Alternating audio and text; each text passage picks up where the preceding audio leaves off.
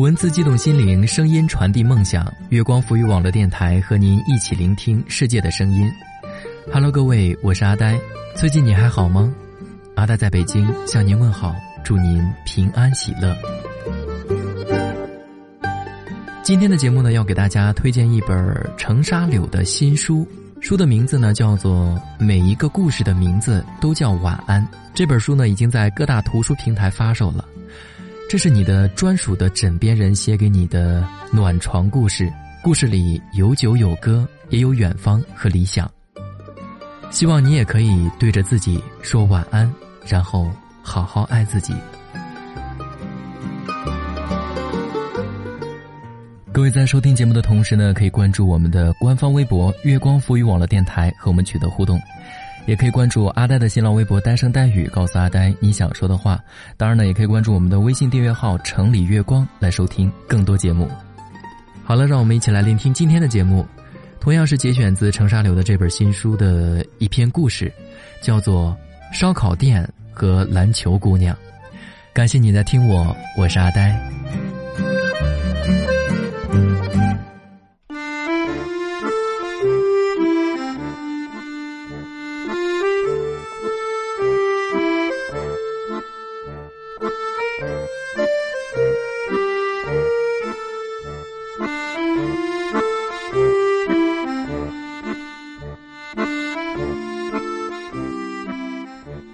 三零二宿舍的四个男人都不是善主，没有谁愿意屈于人下，所以大四实习的时候，我们选择了自主创业。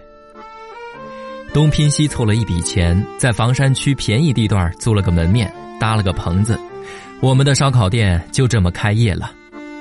四个人里，就我稍微会做点吃的，主厨的位置便交给我了。我怕忙不过来，就拉下章鱼给我当帮手。章鱼那个时候刚失恋，正想找个忙碌点的事情打发悲伤，二话不说就答应了我。跑堂接待之类的事情就交给了富强和阿顺了。这俩人精灵，会看眼色行事，实在是前台服务员的不二人选。开始的一段时间生意非常不好，但我们激情满满，拿着传单到附近的小区挨家挨户的卡门遇到路人就直接塞到对方手里，还跟王婆似的自夸一番。几天下来，四个人本来就厚的脸皮变得更厚了。一到晚上，就跟白痴似的看着街上的行人，好像他们都要进来消费一番。还真别说，没多久，生意就渐渐的好了起来。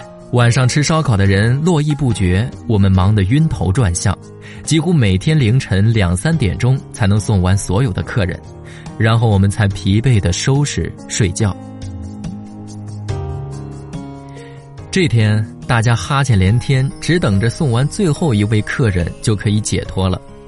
可那位客人丝毫没有走的意思，就在那儿吃啊啃啊，好像我烤的是龙肉。阿顺走过去对那位埋头啃肉的姑娘说：“你好，美女，我们要打烊了，请速速用餐。”那姑娘抬起头看着他，可是我的肉还没有吃完呢。你看，还剩下五串，现在就赶我走，你是不是得退我钱呢？阿顺很无语，但不能对客人表示不爽呀，强挤着笑容说：“嘿，可是你点了十个肉串，已经吃了快仨小时了，要是吃不完的话，呃，你可以拿着，边走边吃呀。”可是还剩下五串的吗？那姑娘一脸无辜。阿顺心里在想：你剩下的那五串是不是还要吃仨小时啊？没办法，我们只好边收拾边等他吃完。阿顺正在叠椅子，那姑娘喊：“来碗粥。”阿顺说：“没有。”那姑娘指着不远处悬挂在两树之间的一条横幅。那上面写着“本店新开业，粥免费喝”，你们怎么能说话不算数呢？那横幅其实是旁边的一家饭店留下来的，他们搬走的时候，我们把那条横幅要了过来，想着新店开业就用它来吸引下顾客吧，能节约一笔做横幅的钱。虽然那上面写着“粥免费”，但是我们开的是烧烤店，来的人一般都是吃烤肉喝酒，谁会喝粥呢？虽然偶尔有人会问起，胡编个理由就搪塞过去了，哪知道这次这个姑娘却当真了。阿顺说：“对不起，我们卖光了，早都没有了。”那姑娘很不高兴。免费的意思就是免破费呗，卖光了不知道重新做呀。我赶忙跑过去，对不起对不起，粥确实是没有了，要不我给你来个炒饭，免费的不要钱。那姑娘突然拍起了桌子，老娘要喝酒，快上酒！一直待在里面收拾厨房的章鱼，以为又能卖出去几瓶酒，就拿着酒跑了出来。那姑娘接过酒，用牙咬开瓶盖，递给阿顺：“你不陪我喝几瓶？”阿顺看了看他，接过酒，坐了下去。那姑娘又用牙给自己咬了一瓶。我立马转身回厨房烤了几十个肉串章鱼和富强也不由自主的开始在桌子上摆餐具。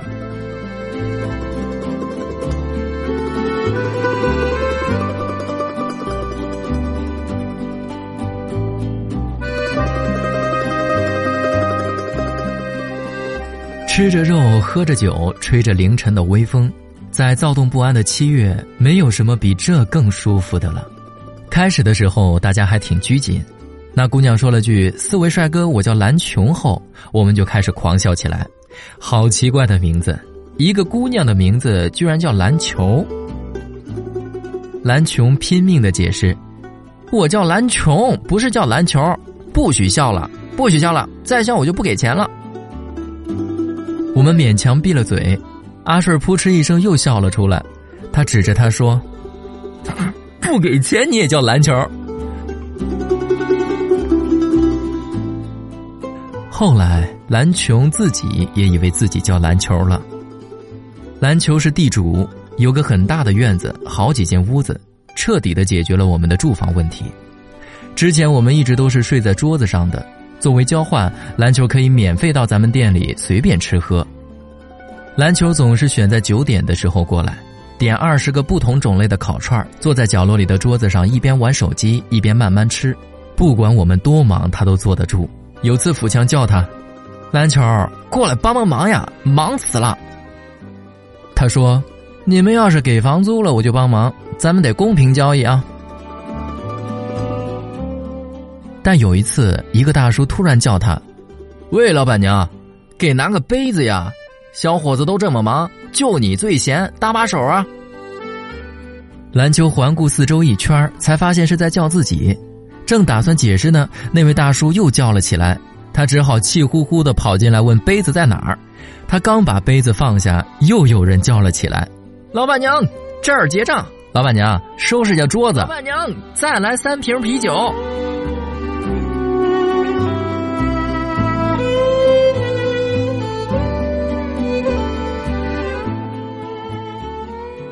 那天晚上忙完以后，我们小心翼翼的伺候着板着脸吃肉的篮球。过了很久，他突然开口说话了：“我有那么老吗？居然叫我老板娘！还有，我今天帮你们打了一天工，你们看着办。”我说：“以后我让他们叫你板娘啊，把把老字儿去掉。”富强和章鱼哈哈大笑了起来。阿顺一脸认真的看着篮球：“你肯定累了。”要不我送你回去休息吧。篮球埋着头吃肉，说：“不用了，歇会儿就好了。你们先收拾吧，很晚了。”阿顺刚起身，篮球就叫他：“那啥，你说他们为什么叫我老板娘？”我想回答，被章鱼捂住了嘴。你可能看起来像一个生活非常幸福的人吧？他们觉得这家小店是你的。阿顺说。篮球哦了一声，继续埋着头吃肉。第二天，篮球成了我们中的一员，和我们一起拖地、吃肉、搬酒、摆桌椅。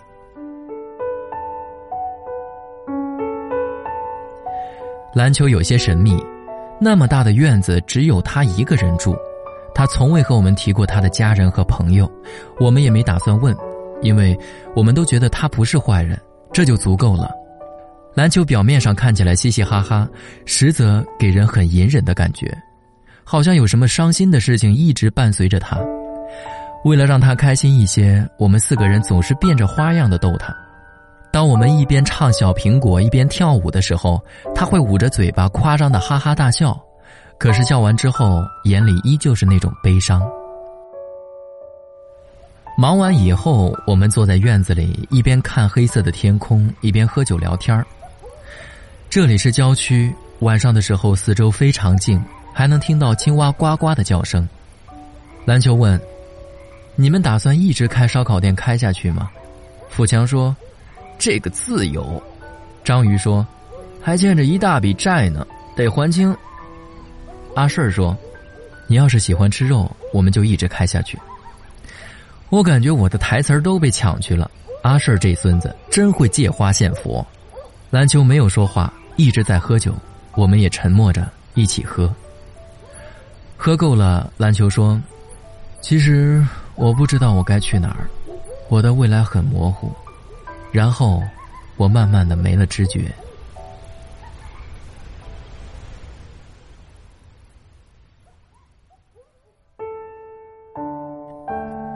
阿顺主动和我交换岗位，我说你不会烤肉，他说那你指导我，我指导了一会儿，不下十分钟他就学会了，这孙子。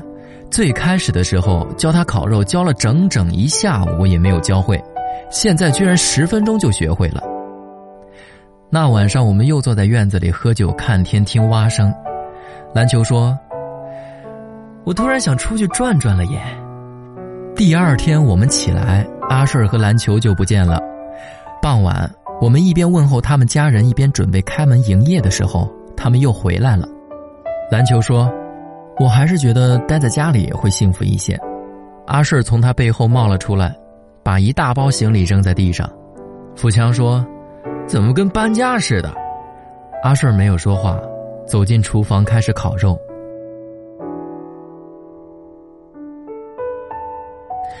我们连续卖了三个月才赚回所有的本钱以及垫进去的半年的门店租金。我们在商量怎么分钱的时候，篮球说。我也入股吧，咱们的生意现在很好，我觉得可以做得更大一些。章鱼说：“投资吗？需要钱呐。”篮球说：“我可以卖掉院子，那咱们住哪儿啊？”富强着急了：“笨呐，肯定能卖好多钱，咱们可以租更好的地方嘛。”我喜滋滋的说：“阿顺说，你别卖了，卖了去哪儿啊？留着吧，你不入股同样可以跟咱们一起干。”篮球就不说话了。每天都有钱数的日子是非常爽的，为了能数到更多的钱，我们分外努力，忙得不亦乐乎。打烊以后，我们坐在院子里喝酒、看天、听蛙声、聊天那种感觉简直美的没法说。阿顺和篮球终于向我们公开了他们的关系，他们恋爱了。阿顺搂着篮球说：“这是我的姑娘。”在你们没有找到女朋友之前，她就是你们除了老妈之外第一个要保护的女人。第二天，所有的活都交给了我们三个，篮球只负责坐在前台开单子收钱就可以了，活脱脱变成了老板娘。阿顺把控厨房，我们负责忙前跑后的招呼客人，这种感觉怪怪的，但我们无怨无悔。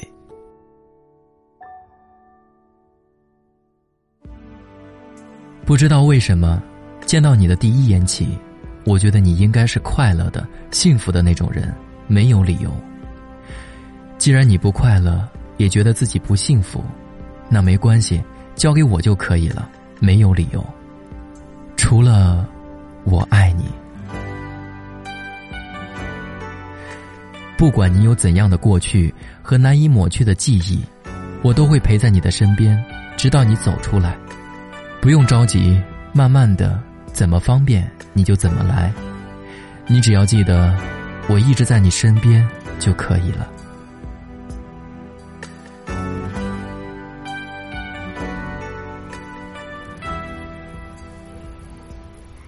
他是我活这么久遇到的第一个想用全身心去保护的人。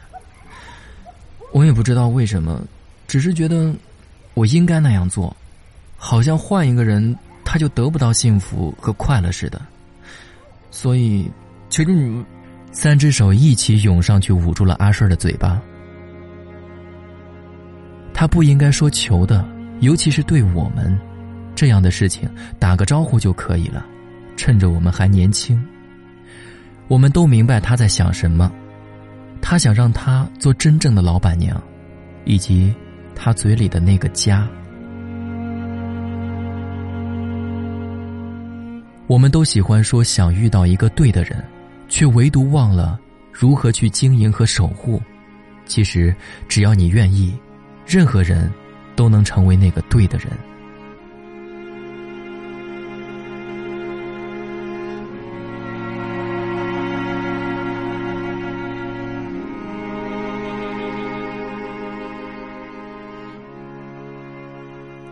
阿顺儿把烧烤店独揽了，分给我和章鱼还有富强一笔钱。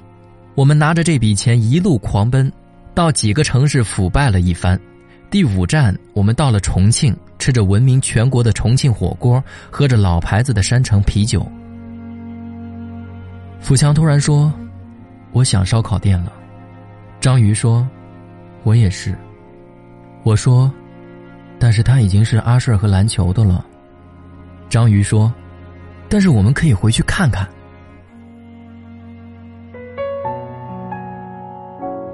我们回来了，可是烧烤店变成了一家大排档。他门外的两棵树之间挂着一条红色的横幅，上面写着：“本店新开业，粥免费喝。”富强掏出手机给阿顺打电话，阿顺说他们已经搬到了朝阳，具体的叫我们过去了再说。我们倒了三条地铁线，花了两个小时才到阿顺指定的地方。他们新开了一家茶餐厅，在一栋很大气的商厦里。阿顺穿着西裤衬衫，打扮得很帅气。篮球跑前忙后的招呼客人，只是远远的冲我们微笑了一下。我环顾了一下四周，人还蛮多的。阿顺说：“房山的确租金很便宜。”但烧烤店多半都是在傍晚和凌晨营业，作息颠倒的对身体不好，而且烟也大，油腻腻的。我不想他继续在那样的环境下生活，况且他也有这样的想法。于是我们就把烧烤店撤了，搬到了朝阳来开茶餐厅。茶餐厅面积还挺大的，厨房有专门的厨师，外面还有好几个服务生。我们看了看面前的老板和柜台前给客人开单子的老板娘，欣慰的笑了。这些都和幸福有关，其他的都不重要了。比如，篮球的院子有没有被卖掉？